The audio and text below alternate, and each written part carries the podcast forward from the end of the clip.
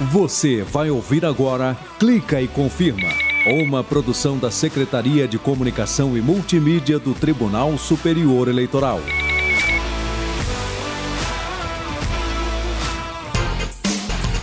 Beleza, galera? Hoje tem Clica e Confirma, o programa que traz a justiça eleitoral brasileira para mais perto de você. Ah, vamos nessa! Clica e confirma.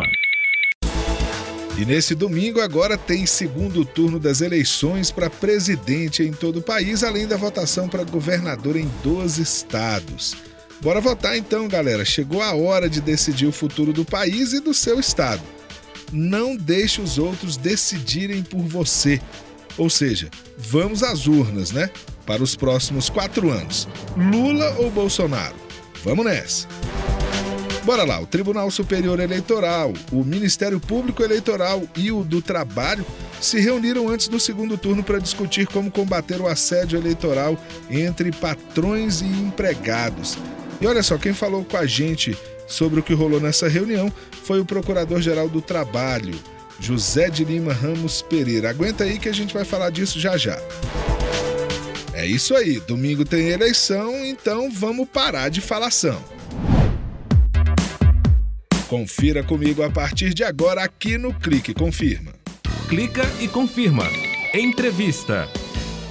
Deixa eu contar o que, que aconteceu, galera. Olha só, o presidente do TSE, o ministro Alexandre de Moraes, ele se reuniu com o Ministério Público Eleitoral e com o Ministério Público do Trabalho para discutir formas de combater o assédio eleitoral no local de trabalho. Esse crime, ele ocorre quando o patrão ou um superior dentro da empresa constrange um funcionário para votar ou deixar de votar em algum candidato. E depois dessa reunião que rolou aqui no TSE, o Procurador-Geral do Trabalho José de Lima Ramos Pereira conversou com a imprensa. Bom, a reunião foi muito proveitosa, a ideia é de articulação mesmo, dialogar as instituições que estão envolvidas. A temática é preocupante, né? até mesmo porque houve um aumento em relação a 2018, né? Vocês terem ideia, em 2018 foram 212 denúncias envolvendo 98 empresas. Nós estamos já ultrapassando 431 denúncias, envolvendo também quase 400, ou mais de 400 empresas. A tendência de alta é evidenciada e contra fatos não tem argumentos. Né? Então, houve um aumento, houve uma disseminação, a forma da banalização do que é ilícito ficou muito é, também evidenciada e é isso que a gente tem que combater. Então, a reunião de hoje foi para aproximar as instituições, fazer com que a gente consiga articular é, atos e atitudes e, e para combater essa, essa disseminação atual de ilícito é, feito de assédio eleitoral, tanto no âmbito trabalhista como no âmbito do próprio TSE. O Procurador-Geral do Trabalho falou sobre o que pode ser feito na prática para combater o assédio eleitoral no trabalho. Sim, a primeira medida prática é você dar ciência, como vocês estão fazendo com a mídia. Dar ciência que isso é errado. Dar ciência que não é comum o empregador utilizar do seu poder diretivo para forçar o empregado a votar em alguém independente de quem seja o candidato. O Ministério Público do Trabalho não está investigando o candidato, investiga quem? Os empresários que estão utilizando o seu poder para favorecer ou beneficiar ou prejudicar um candidato.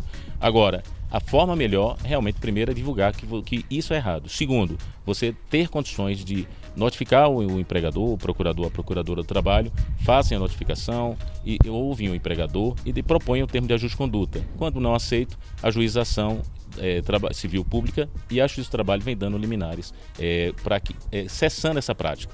E também o pagamento de dano moral coletivo e de dano moral individual. O José de Lima explicou também que nessas eleições várias empresas estão sendo denunciadas aí, viu? Diferente de 2018, nós temos várias empresas, praticamente uma denúncia uma empresa. Então, você, a diferente na época era 212 denúncias para 98 empresas. Então, podíamos dizer dois ou três denúncias para cada empresa. Então, não há essa essa, esse conjunto de uma empresa é, saindo na frente de, dessa, desse ato ilícito. São várias empresas. Pois é, pessoal, ele também explicou como que se configura né, o crime de assédio eleitoral e também o ilícito trabalhista. Vamos ouvir. Na realidade, vamos diferenciar. Esse ato ele pode ser um ilícito trabalhista se envolver a relação de trabalho. É o que nós apuramos como chefe do trabalho. Esse ato mesmo também pode ser crime eleitoral, que está previsto no, no Código Eleitoral. Mas isso é tratado como Ministério Público Eleitoral.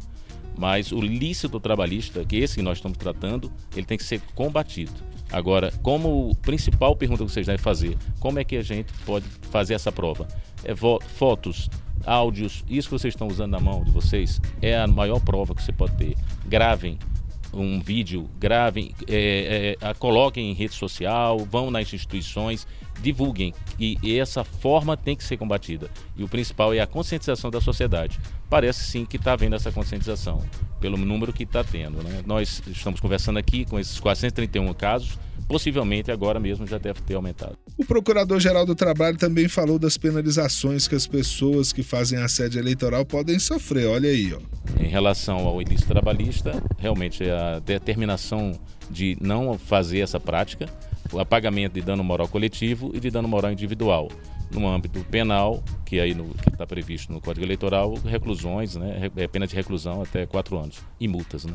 Mas esse aspecto de, de crime eleitoral, ele é analisado no Ministério Público Eleitoral. Ele ainda esclareceu que o assédio eleitoral no trabalho pode ser sutil, mas isso não diminui a irregularidade do ato. Se você demonstra que qualquer é, é, resultado que seja pode prejudicar ou beneficiar o trabalho, é um caso de assédio.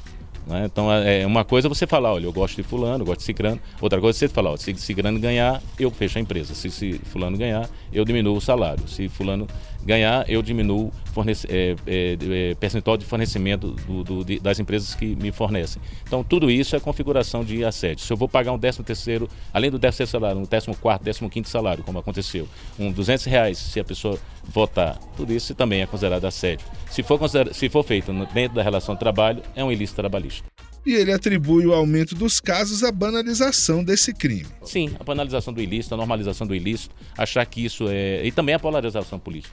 É, nós temos pessoas nas relações de familiares, é, amigos que se afastaram em função da política. Então, essa situação também contaminou o, a relação de trabalho. Mas só que na relação de trabalho existe uma diferença. Você, quando você tem falando em amizade e família, as relações são muito parecidas. Agora, na relação de trabalho existe o poder econômico do, do empregador e você, como trabalhador, você quer preservar seu emprego. Então, se você for obrigado a votar em determinado candidato, você sim pode até mudar seu voto para garantir o seu emprego. Você vai pensar na sua família. É isso que não pode. a cidadania, a soberania do país precisa muito, é, passa muito pela cidadania e pelo valor social do trabalho. Agora, isso é que tem que pegar, é deixar claro para vocês, da imprensa e deixar a sociedade. O, o, voto é livre, mas e a forma abusiva de fazer com que a pessoa vote ou deixe de votar em alguém, ela é totalmente ilícita, tem que ser combatida e vai ser combatida, está sendo combatida. É isso aí, galera. Mais uma ação do TSE, né, em conjunto aí com o Ministério Público Eleitoral e do Trabalho, com o objetivo de combater o assédio eleitoral no ambiente de trabalho, né? Agora vamos aguardar aí os próximos passos dessa ação. Só que agora a gente vai conhecer mais um relato emocionante dos mesários de todo o país. Roda a vinheta. Clica e confirma. Justiça Eleitoral mora ao lado. Mora aqui ao lado também é a Jane, né? Chegando por aqui com mais uma história de mesária. E aí, Jane, tudo bem? Olá, Fábio, tudo bem? Olá, pessoal ligadinho aqui no Clica. É verdade. Isso aí, conta pra gente então, Jane. Então, Fábio, vamos para Araripina, lá no Nordeste brasileiro. A cidade pertence a Pernambuco, mas fica ali na divisa com o Piauí e o Ceará. E o município, Fábio, tem história tem sítios arqueológicos no Parque Nacional da Capivara e já foi o maior produtor de mel. Olha só que delícia. Bom demais, show! Mas deixa eu falar agora é da nossa mesária de hoje, a Rafaela Delmontes, que mora lá em Araripina e é assistente administrativa. Olha, eu tô curioso para saber como é que a Rafaela chegou aqui, viu? Porque Araripina eu nem conhecia, viu, Jana? Pois é, agora você sabe que lá também tem mel, né? Pois é, vamos lá. Vamos lá. Pois é, foi por influência do pai dela, viu, Fábio, que a Rafaela eh, chegou a ser mesária. Vou começar do começo. Ela já morou no Canadá, mas diz que quando se trata do Brasil, o que ela mais gosta é contribuir para a democracia. Ela lembra que o pai, já falecido aí, parece-me que há dois anos, gostava de tudo relacionado à eleição e ele incentivava mesmo. Nas eleições, tentava levá-la para conhecer a urna eletrônica, mas claro, né, Fábio, ela não podia entrar com ele na cabine. Então, quando chegou a hora de poder votar, ela tirou o título. Foi fiscal em eleição anterior e neste ano se voluntariou para ser mesária pela primeira vez. Olha só, belo trabalho desse pai, hein, Jane? Pois é. E a Rafaela lembra com carinho dele e até diz que tem certeza de que o pai estaria muito feliz em ver a filha trabalhando nas eleições. E ela garante: esta será a primeira de muitas eleições como mesário. Mas vamos deixar a Rafaela contar, né, Fábio? Bora lá. Meu pai, é, ele era uma pessoa que gostava muito de tudo relacionado à eleição, sabe? E desde pequena ele, ele tinha, ele me, tipo, me instigava a ter interesse sobre isso. Aí, infelizmente, eu perdi meu pai há dois anos. E eu tenho certeza que ele, ele ia estar muito feliz de estar vendo a filha trabalhando no real oficial nas eleições. Eu me sinto completamente importante, sabe? Por mais que seja uma coisa que muitas pessoas não valorizem, eu me sinto muito importante em fazer parte disso. Valeu, Rafaela, por compartilhar com a gente essa sua experiência, hein? Valeu mesmo, Rafaela, lá de Araripina, Pernambuco. Tchau, Fábio. Semana que vem eu volto. Tchau, Jane. E traga sempre pra gente boas histórias, viu? Valeu. Clica e confirma. TSE nas redes. Já segue a gente no Twitter? Então corre lá. Nosso perfil é TSE JusBR. Lá você encontra todas as informações sobre as eleições. Sabe o que é ou não é permitido em campanha? Checa quais são as datas mais importantes do calendário eleitoral. Sabe o que é fato e o que é boato e por aí vai.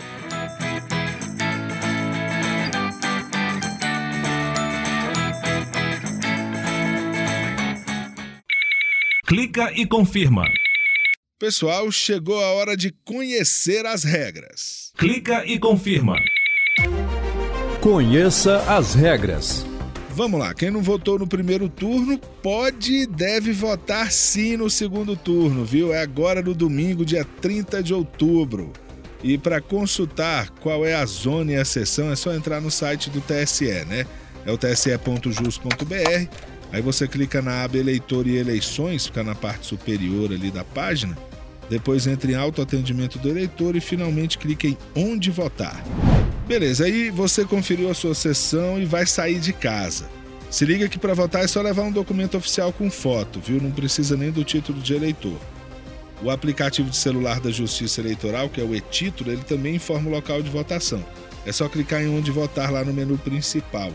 E ele também é o título de eleitor digital e pode ser usado para identificar a sessão, é, para você se identificar na sessão, né? Caso a sua foto esteja lá no aplicativo. E se você tem porte de armas e não está a serviço de alguma força de segurança no dia da votação, deixe a sua arma em casa, viu? Pessoal, quem pratica tiro esportivo também é só escolher outro dia para transportar suas armas. O voto não combina com armas, viu? E lembrando que a gente pode levar o celular, mas na hora de votar o aparelho ele tem que ficar num local visível e seguro. E aí depois a gente pega e volta, não tem problema nenhum. No primeiro turno deu para ver como é que é bem tranquilo, né? Ninguém pode levar o celular para a cabine de votação, porque é proibido para garantir o sigilo do voto, né? E para que ninguém possa exigir de você uma comprovação de que você votou em candidato A ou B. Galera, agora um recado pra galera que curte uma festa, uma bagunça. Não pode manifestação sonora, viu? No dia da eleição, só manifestação silenciosa. Ou seja, você pode usar broche, pode usar a camisa do seu candidato, não tem problema, mas não pode distribuir material de campanha, não pode pedir voto, aí tudo é crime eleitoral, viu? E olha só, o repórter Paulo Melo preparou um material bacana aí pra gente que resume, né? O que, que a gente precisa fazer no dia da votação? Bora ouvir. Atenção, como votar nas eleições?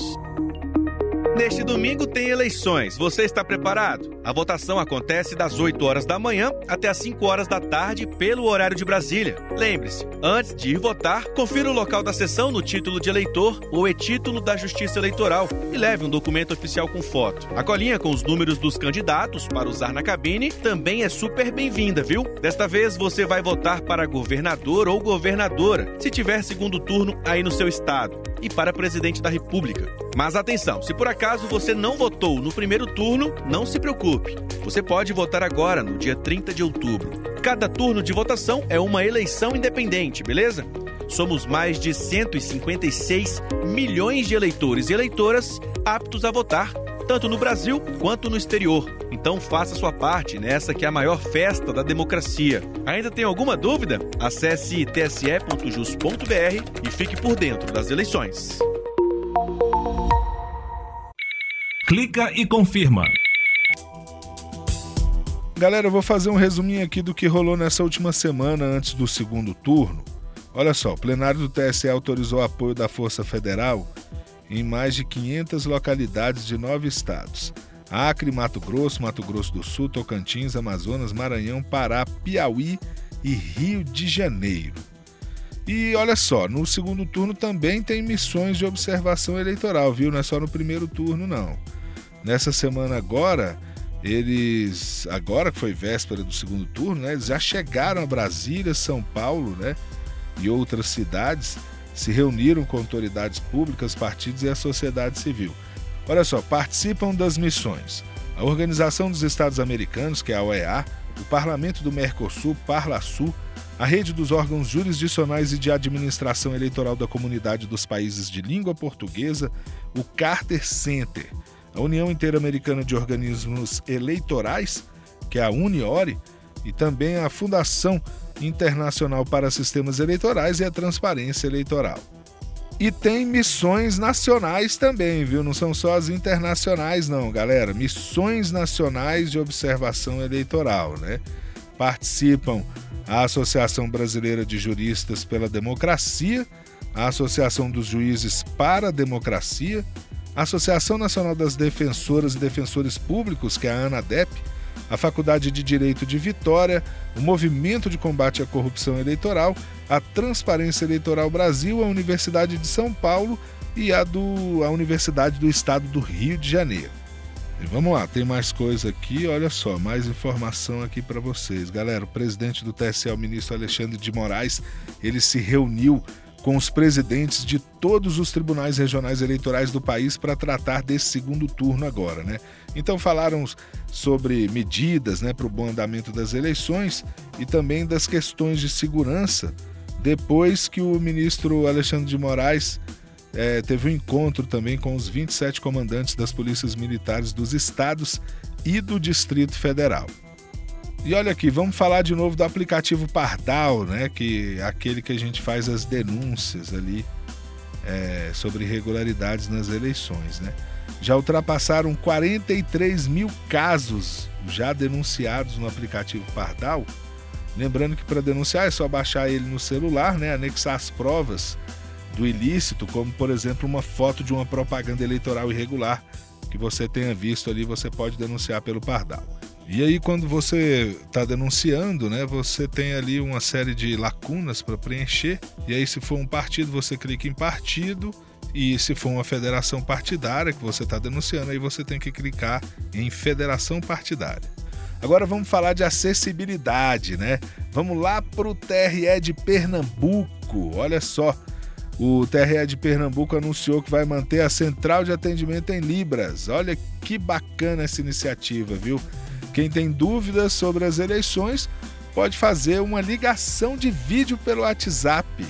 Muito legal. Quer dizer, a, a, a pessoa que tem, tem ali o problema auditivo, né? Ela vai ligar e vai poder ali conversar por Libras, né? Que é a língua de sinais, em uma ligação de vídeo pelo WhatsApp. É muito legal, isso aí está mantido então para o segundo turno, né? Então é só ligar para o DDD 81 aí no número 31949370, nos dias 29 e 30 de outubro, de 8 horas da manhã às 5 da tarde. Fica esse serviço aí disponível para os eleitores de Pernambuco. Muito legal. E nessa última semana, o TSE entregou ao Tribunal de Contas da União 4.161 boletins de urna para auditoria. Os técnicos do TCU vão analisar se os boletins de urna fixados nas sessões eleitorais no primeiro turno chegaram com o mesmo resultado para totalização aqui no TSE. Muito bacana essa auditoria do TCU. Clica e confirma. Fato ou boato? Pode parar, pode parar, para tudo! O Clica está acabando, mas ainda dá tempo de desmentir mais uma desinformação. No segundo turno, todos os eleitores votam no mesmo dia, em 30 de outubro. E as sessões vão ficar abertas das 8 da manhã até as 5 da tarde pelo horário de Brasília. Isso é fato. Se você viu por aí que tem dia ou horário diferentes para votar em um candidato ou outro, é boato. Até porque isso por si só já comprometeria o sigilo do voto, né? Um áudio que viralizou dizia que a medida seria para evitar confusão na hora da votação. Mas não tem nada disso. E assim como foi no primeiro turno, a Justiça Eleitoral vem trabalhando para garantir que todos votem de forma rápida e segura. Saiba o que é fato ou boato por meio de fontes seguras. Do TSE, Maíra Alves. Clica e confirma. Acabou. Não acredito. Mas na semana que vem tem mais. É? E olha só, pessoal, bora votar com tranquilidade, respeitando a opinião dos outros, pra gente ser respeitado. São mais de 156 milhões de pessoas aptas a votar. Olha o tamanho dessa eleição, gente. Quem defende a democracia defende o direito de todos de votar livremente, sem pressão, cada um seguindo a sua própria consciência. Vamos lá, vamos colaborar, vamos fazer mais uma votação tranquila, galera. E semana que vem a gente volta com o resultado das eleições. Lula ou Bolsonaro? Até lá! Você acabou de ouvir o Clica e Confirma, o programa que traz a justiça eleitoral brasileira para mais perto, bem pertinho de você. Tchau! Você acabou de ouvir Clica e Confirma, uma produção da Secretaria de Comunicação e Multimídia do Tribunal Superior Eleitoral.